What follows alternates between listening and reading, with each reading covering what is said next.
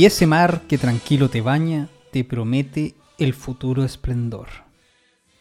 ¿Es el mar entonces quien nos promete o le promete a Chile un futuro lleno de riquezas, desarrollo y esplendor?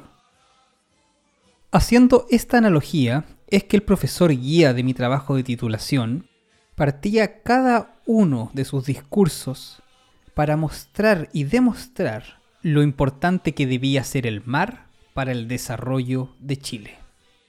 Bienvenidos entonces a una entrega más de Entre los Archivos. Hoy en día reunidos para conversar sobre el tema del poder, pero específicamente el poder marítimo, y cómo una nación como Chile podría desarrollar este poder, cosa que obviamente nos traería beneficios. Recordemos que esta entrega es, por así decirlo, la tercera parte de lo que fue en general el trabajo de titulación que yo hice, el cual era exactamente sobre el desarrollo del poder marítimo, específicamente aplicado al caso chileno, para lo cual hice eh, o decidí, debido a la extensidad del trabajo, dividirlo en tres capítulos.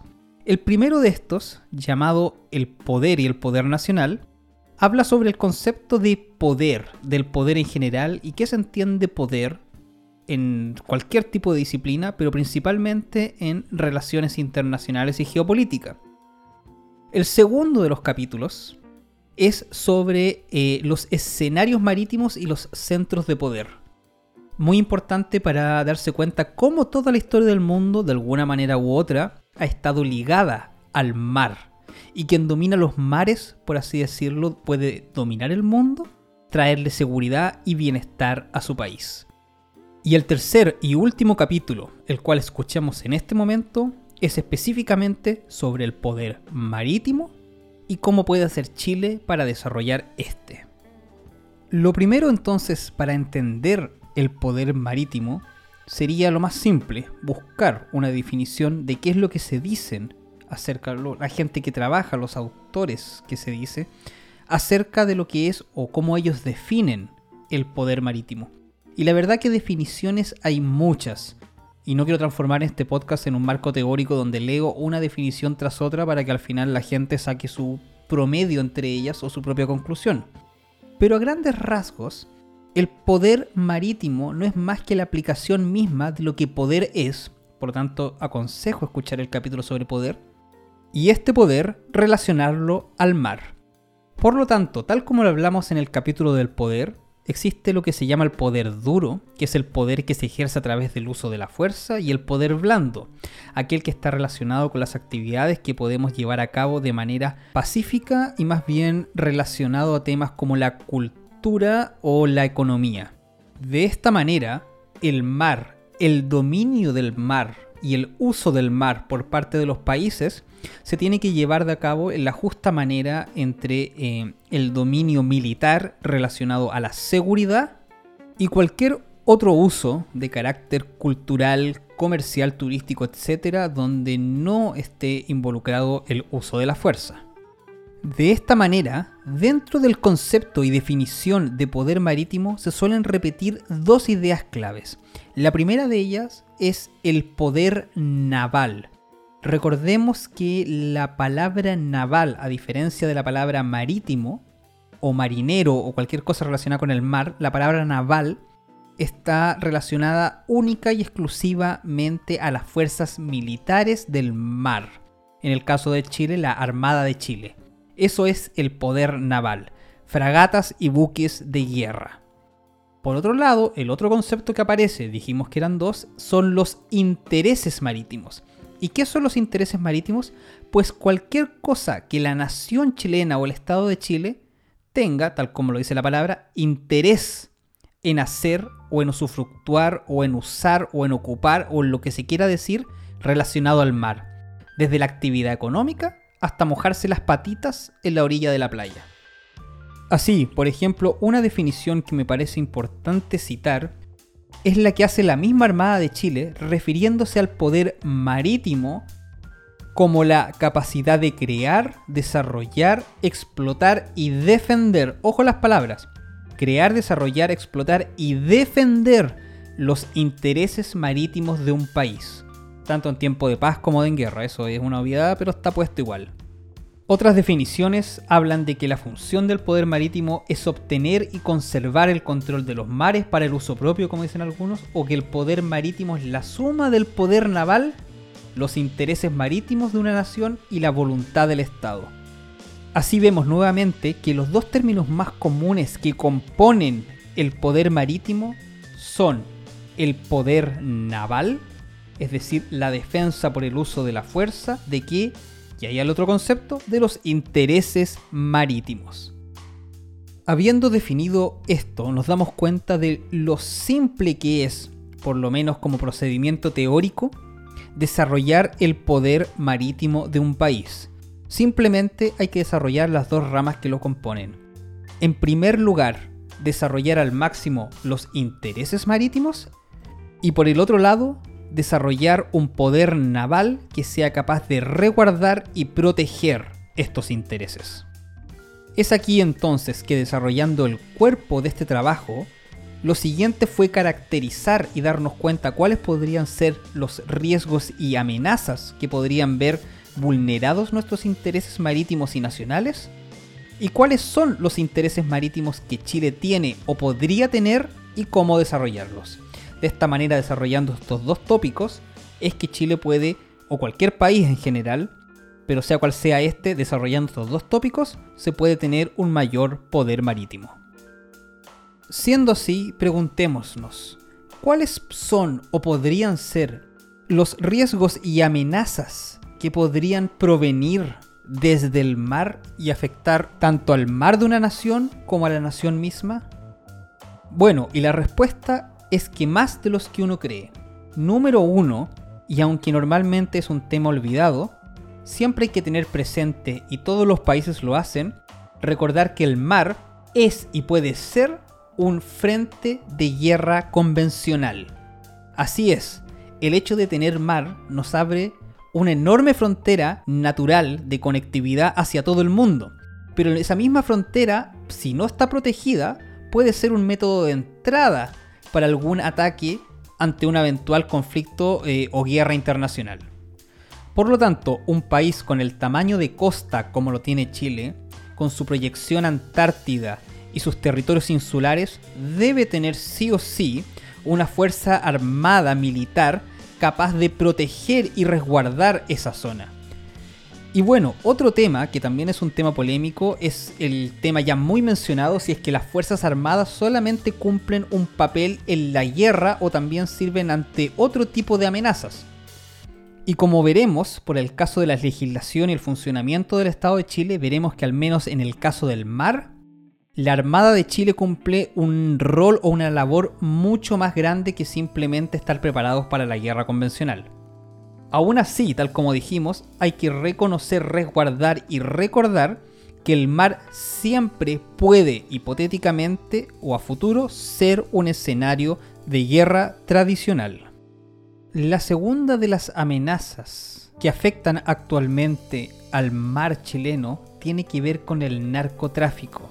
Sí es, exactamente, América Latina es un continente que sufre gravísimamente el problema de las drogas, de las drogas duras.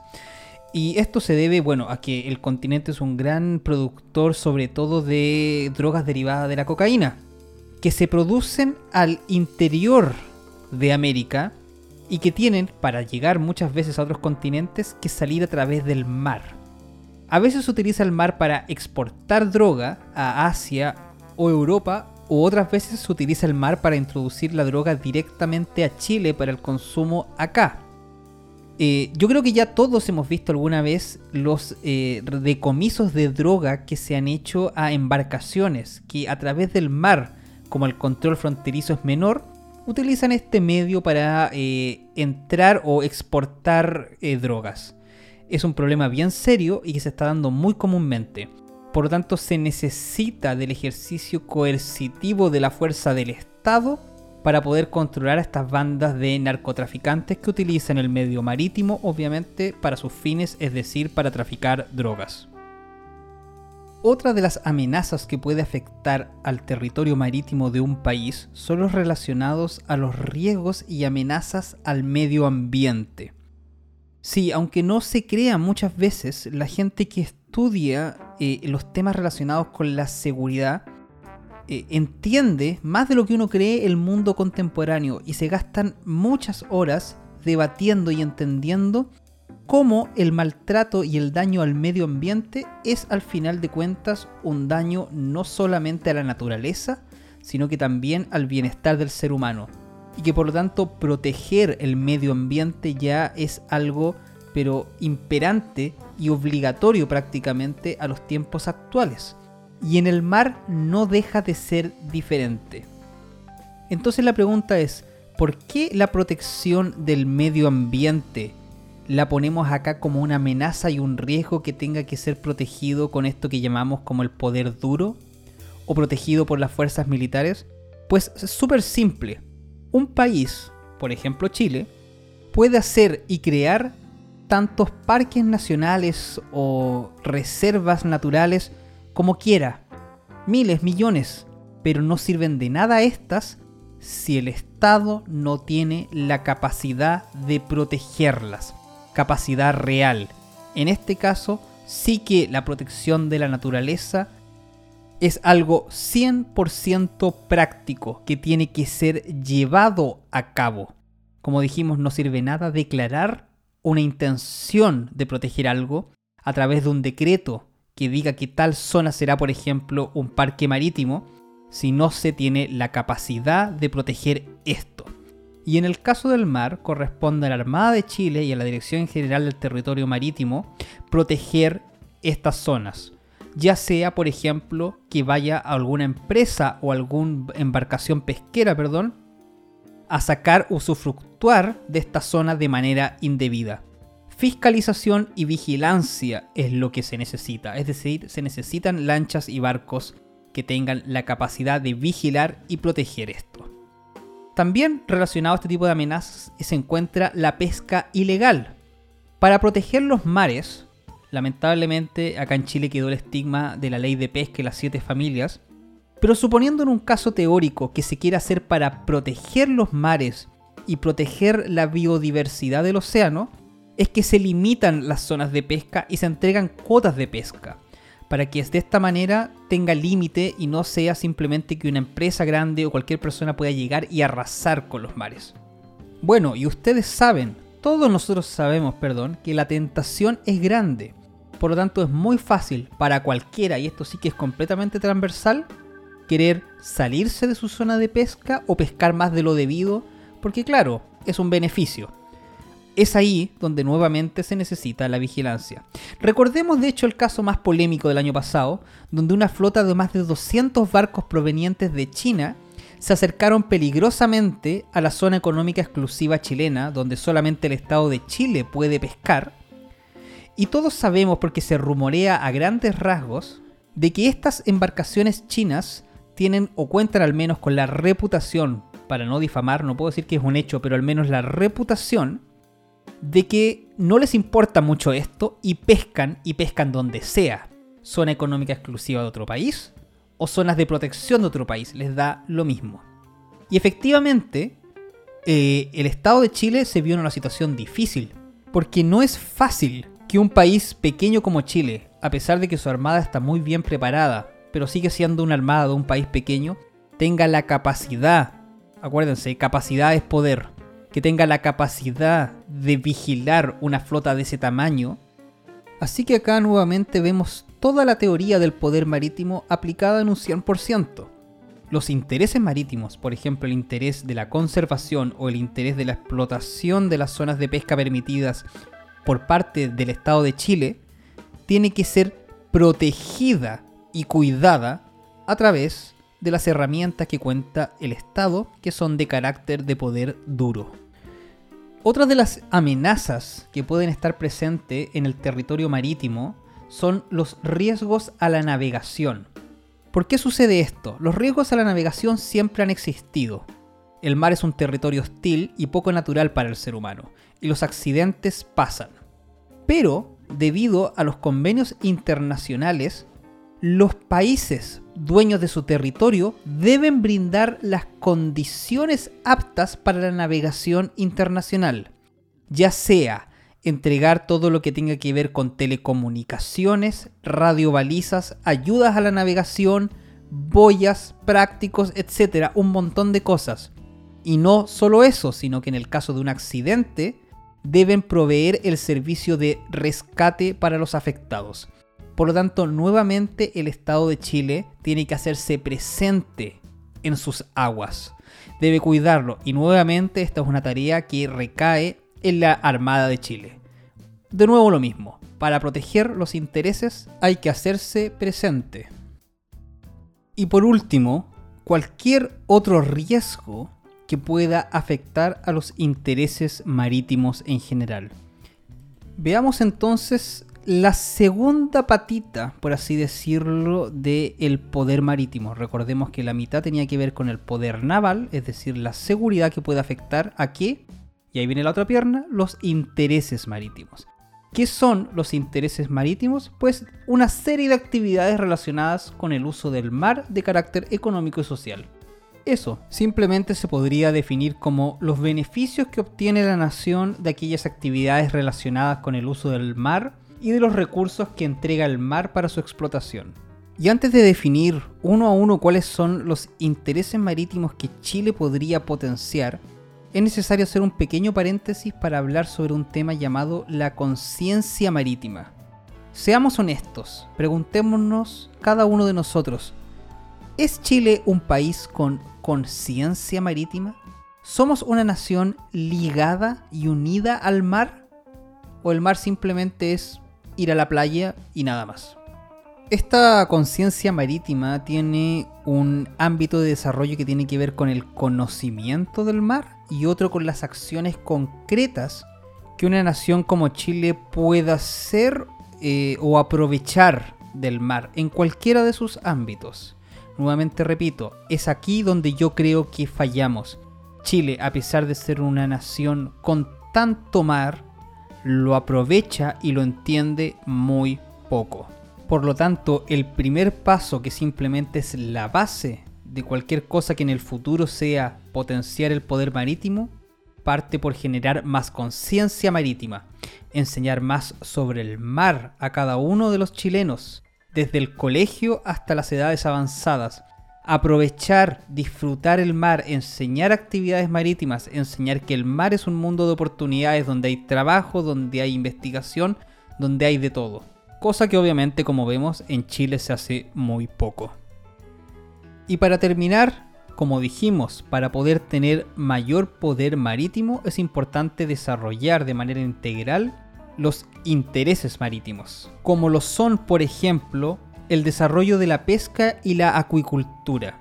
Y acá es importante entender las economías modernas y desarrollar la pesca no necesariamente significa pescar más, sino más y mejor. Si nuestro interés es también conservar el medio ambiente, como lo dijimos antes, tenemos que ser capaces de desarrollar un sistema de pesca que sea sustentable a largo plazo y que nos permita no solo tener una reposición del potencial pesquero, es decir, que los peces puedan reproducirse y volver a crecer, sino que además cuidar el medio ambiente y no contaminarlo.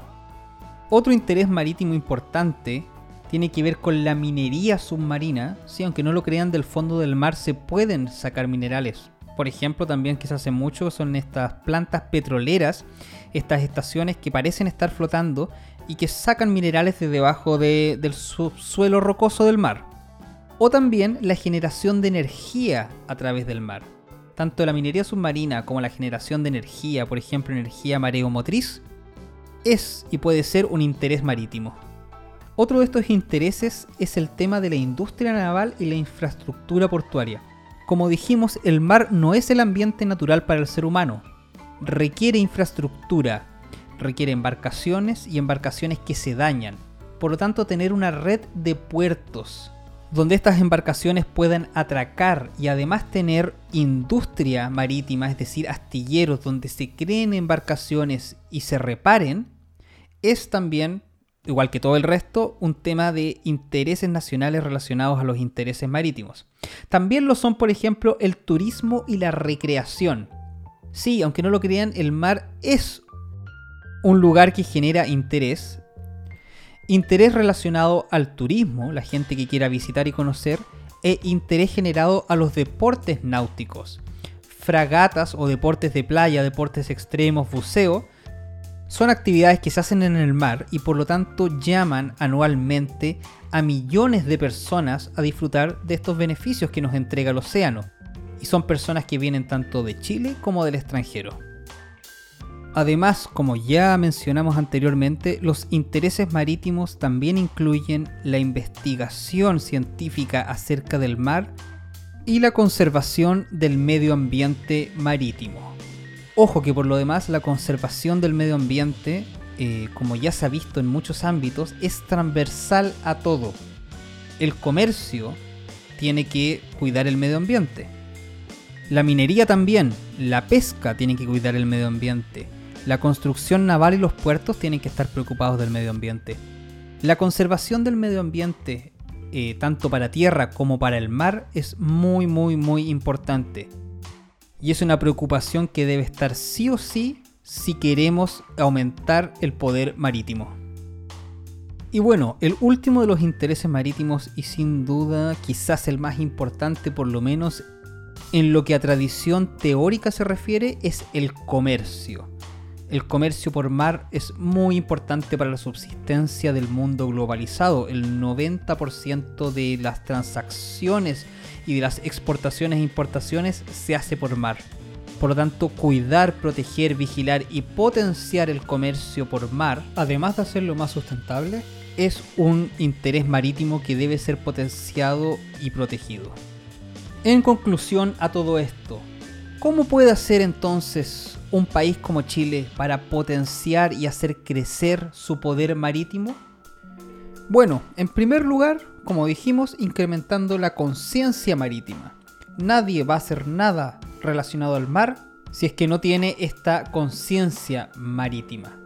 Luego, como dijimos, el desarrollo integral de los intereses marítimos. Sea cual sea la actividad que se haga en el mar, hay que desarrollarlo y mientras más y más ecológicamente, mejor. Luego, tal como partió este capítulo, dando la importancia que se requiere al poder naval dándole el presupuesto necesario para llevar a cabo todas las tareas que éste tiene que hacer, de rescate, de lucha contra el narcotráfico, de tener las capacidades de enfrentarnos a una eventual guerra en el mar de ser necesario esta, eh, de proteger el medio ambiente, etc.